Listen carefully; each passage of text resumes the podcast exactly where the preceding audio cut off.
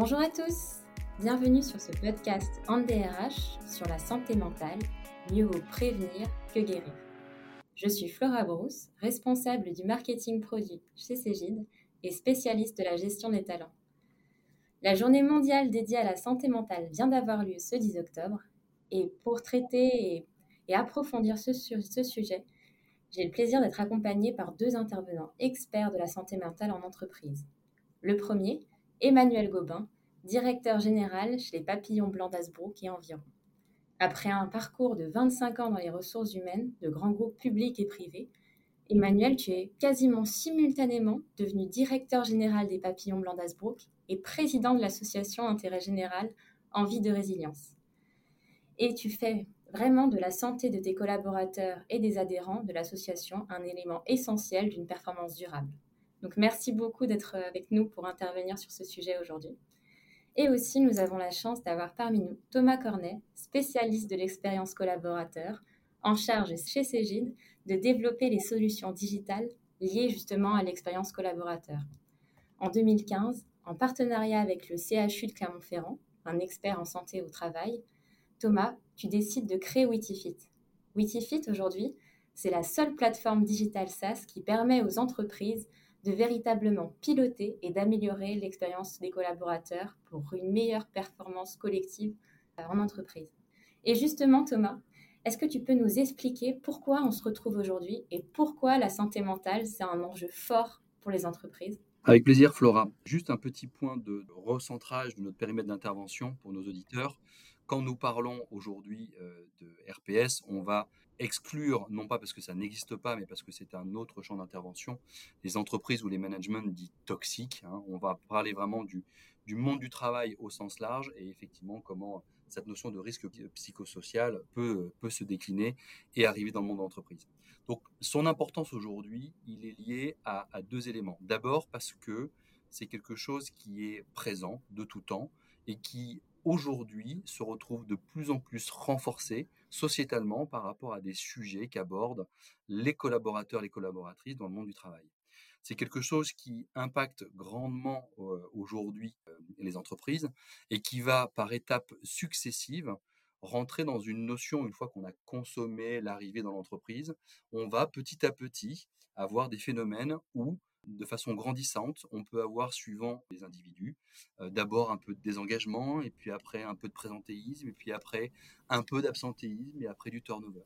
Parce qu'aujourd'hui, cette charge qu'on peut avoir au niveau de l'exercice de son travail au quotidien devient complètement folle et annihile complètement les volontés du collaborateur, de la collaboratrice dans ces raisons qui l'ont poussé, conduit à venir souscrire cette offre d'emploi dans l'entreprise qu'elle a choisie. C'est très clair, Thomas. Et, justement, Emmanuel, qu'est-ce qui, selon toi, déclenche les, problèmes de santé mentale en, entreprise?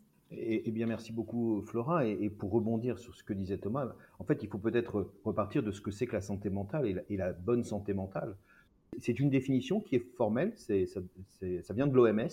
Et en fait, c'est un, un, dispositif assez complet et global qui fait que la personne se sent bien dans sa peau, qu'elle s'épanouit, qu'elle peut agir, se sentiment, de se sentir intégrée dans une communauté, qu'elle soit familiale, amicale, professionnelle, et, qu'elle se sente euh, en capacité de participer à la vie de l'entreprise pour ce qui nous concerne. Donc si on parle de problèmes de santé mentale, eh bien on voit bien que là on a un élément fondamental de la vie des organisations, c'est euh, bah, se soucier du fait que nos collaborateurs se sentent bien dans leur peau, si on reprend l'expression euh, que l'on utilise assez souvent. et, en fait, cette notion de, de se sentir bien dans sa peau, c'est quelque chose qui est tout à fait physiologique au départ. Et c'est une problématique qui, euh, qui naît d'un équilibre entre notre système hormonal, avec, euh, je pense que tout le monde le sait, il y a des hormones du plaisir et puis il y a des hormones du stress. Quand, quand la cause de stress est trop importante, les hormones du plaisir, du bien-être, finalement ne sont plus en capacité d'être là et de nous aider à nous sentir bien. Mais ces hormones du stress, elles sont aussi importantes, puisque fondamentalement, c'est elles qui nous permettent de nous adapter au monde dans lequel nous sommes.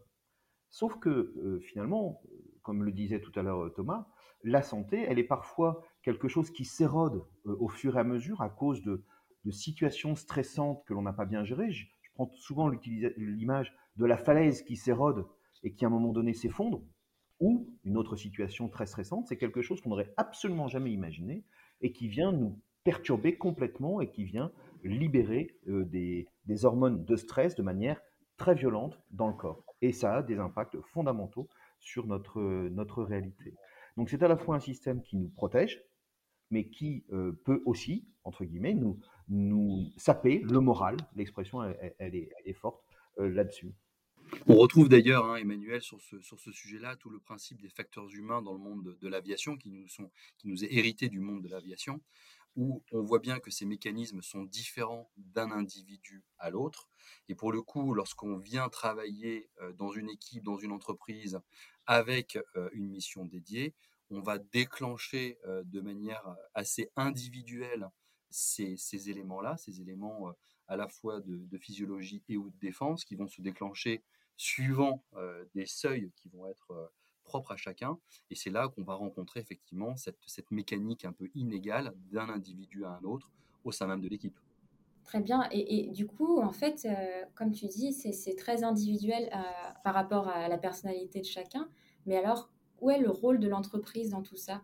Comment elle peut gérer un environnement de travail et le rendre euh, équilibré? Alors là, euh, Flora, je te remercie de cette question parce qu'elle est peut-être au cœur même de toute la problématique que l'on a. Je pense qu'à partir du moment où nos collaborateurs et où soit on travaille X heures par jour et au service d'entreprise, il faut que les conditions qui sont mises à l'exercice euh, professionnel eh bien, contribuent finalement à, cette santé, cette santé mentale si, on est assez pragmatique, ça veut dire quoi? Ça veut dire qu'il faut, un, savoir le contexte dans lequel on évolue. Tout à l'heure, euh, Thomas le disait, on est dans un système qui est assez fou. Hein. je prends, là encore, je prends une petite illustration. Hein, on parle souvent du rythme auquel les choses vont. On est dans un rythme exponentiel où, euh, ne serait-ce que depuis les années 2000, on est presque déjà à la 15e génération euh, d'une certaine marque de téléphone. Donc ça change quasiment tous les 18 mois aujourd'hui. Et donc, il faut en permanence s'adapter. Et là où c'est un élément qu'il faut avoir en tête, c'est que ce rythme d'adaptation va être de plus en plus important. Aujourd'hui, les, innovations viennent de pays sur lesquels nous, Européens, nous sommes de moins en moins présents ou peu présents. Donc, on a des risques d'avoir des, arrivées technologiques qui vont du jour au lendemain perturber le fonctionnement d'une organisation, voire la, viabilité d'un produit qui avait été développé. Et donc, il va nous falloir en permanence nous, adapter à, cela. Et c'est donc notre rôle en tant que représentant d'entreprise, dirigeant, euh, fonction RH, manager au, quotidien, bien, de donner les moyens à nos collaborateurs de renforcer leur capacité à s'adapter, capacité de, à rebondir face à une situation qui est, qui est stressante. J'aime bien utiliser l'image là encore. On fait souvent du sport pour euh, entretenir euh, sa forme physique, mais finalement, est-ce qu'on s'entraîne réellement à muscler nos capacités cérébrales, à muscler notre capacité à affronter l'environnement dans lequel on est? Si on part toujours dans la logique de qu'est-ce qui est la cause d'un mal-être au quotidien, c'est qu'est-ce qu'on fait pour renforcer le sentiment de sécurité des collaborateurs. On ne va pas faire un petit cours sur euh, le fonctionnement du, corps humain, mais les hormones du bien-être sont importantes.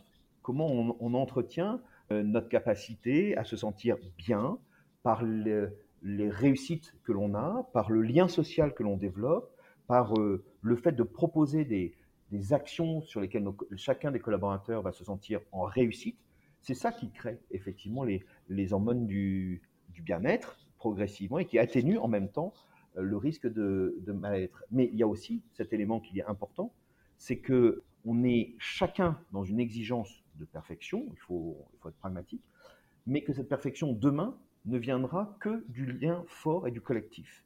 Et ce sentiment d'appartenance à un collectif fort est aussi un des éléments fondamentaux pour soutenir la capacité euh, des collaborateurs à, affronter leur environnement.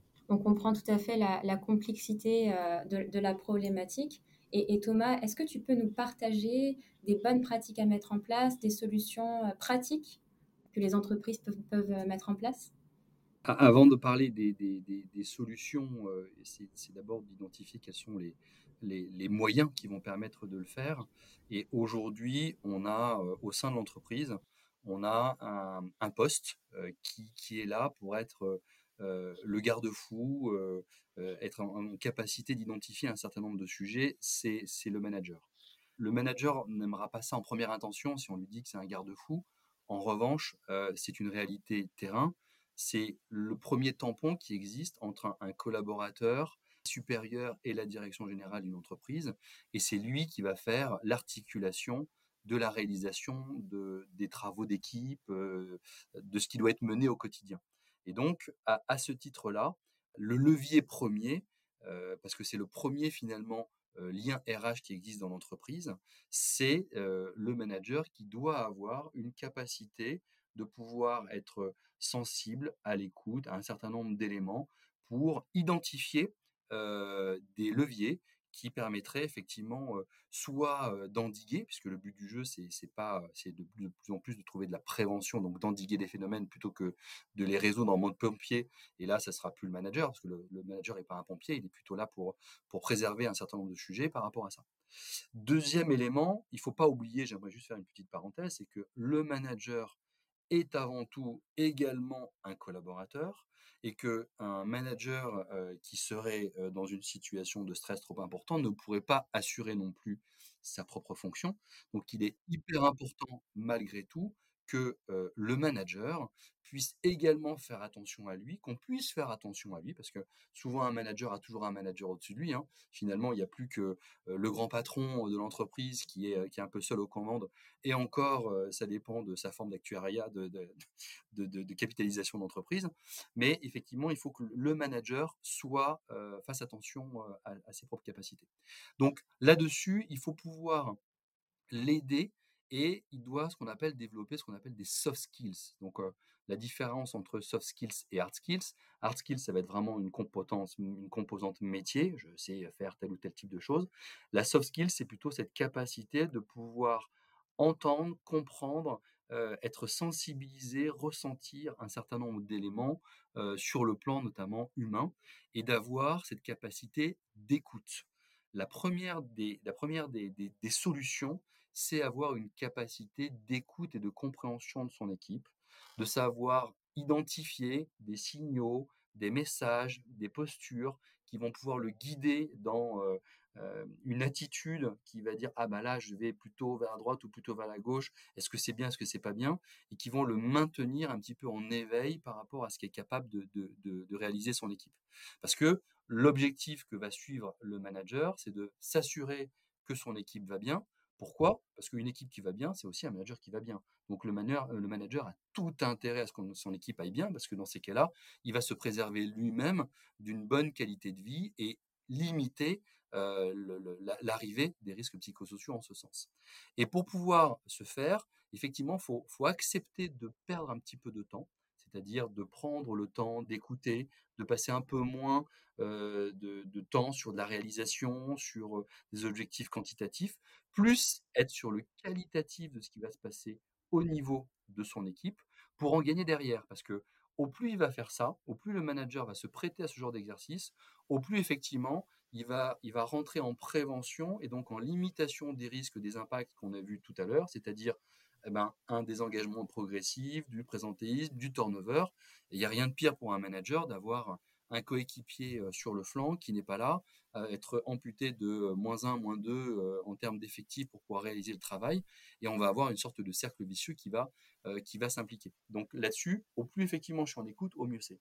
Et là, c'est pour ça qu'on a monté ces outils digitaux en, lien avec la, le, CHU de Clermont-Ferrand, de manière à pouvoir l'aider, parce que c'est pas simple de savoir écouter, euh, mettre en place une méthodologie scientifique pour l'aider par rapport à ça, c'est vraiment lui donner une capacité d'identifier avant que les choses ne s'empirent et d'avoir la capacité de trouver et les leviers et les solutions, parce qu'une fois qu'on a les leviers, c'est beaucoup plus facile de pouvoir mettre en place des solutions pour que ce risque-là s'atténue au fil du temps. Si je peux me permettre de, rebondir, euh, Thomas, très très rapidement, euh, je suis totalement d'accord avec toi. On est vraiment dans le rôle du manager qui soutient la capacité que moi j'appelle capacité de résilience des collaborateurs. C'est euh, en, étant suffisamment alerte sur les signaux faibles du quotidien, comment effectivement il aide les collaborateurs dans un processus que Cyrulnik décrit assez facilement dans une situation traumatisante, à surmonter une situation complexe, c'est-à-dire comment il aide ses collaborateurs à, à accueillir la réalité dans laquelle il est, comment il l'aide à en parler. Très souvent dans le monde du travail, on n'ose pas réellement aborder, je trouve, et pas assez en tous les cas, la, réalité de ce que ressentent les collaborateurs, à faire en sorte de l'accepter, pour enfin reconstruire avec lui finalement bah, une vision peut-être différente de ce que l'on aurait pu faire et éviter d'en arriver à la situation finalement parfois trop stressante dans laquelle la personne a été. Donc il y a, selon moi un, vrai rôle de soutien, d'étayage de la capacité de résilience des collaborateurs et qui nécessite effectivement, comme tu le disais, que les managers soient effectivement eux aussi dans un sentiment de bien-être par rapport à ce contexte. Merci Thomas, Emmanuel. Euh, juste un dernier mot pour conclure notre échange? Ce que je dirais euh, à ce niveau-là, c'est que euh, dans le monde de l'entreprise, on a su développer plein de choses, moderniser, automatiser, informatiser, digitaliser un certain nombre de process. Et je pense qu'un des sujets qui, entre guillemets, n'a pas été suffisamment exploité et développé, c'est le fait de pouvoir avoir de la prévention autour de l'humain, c'est-à-dire préserver son équipe. On voit qu'aujourd'hui, avec les outils digitaux, par exemple, si je prends ChatGPT, on va gagner beaucoup de temps. C'est un peu comme dans le monde de l'entreprise. En revanche, la qualité du résultat de ChatGPT, c'est le prompt. Le prompt, c'est la commande que fait l'humain. Donc moi, j'associerais à la préservation du capital humain la, capacité de pouvoir préserver son équipe pour assurer une bonne performance d'équipe et bien évidemment une sainteté dans, l'entreprise. Je ne peux que te rejoindre, Thomas, sur, euh, sur l'importance de ce facteur humain, et, ce d'autant plus que moi, il y a quelque chose que je dis souvent à mes, collaborateurs, c'est chacun des collaborateurs a un potentiel de talent exceptionnel. Euh, mais ce potentiel, il est fragile, et c'est ça qui traduit la vulnérabilité. Le, terme vulnérabilité que l'on entend souvent, c'est ça. Vulnérabilité ne dit pas que l'on est dans une souffrance ou que ça va mal. On dit qu'on est fragile.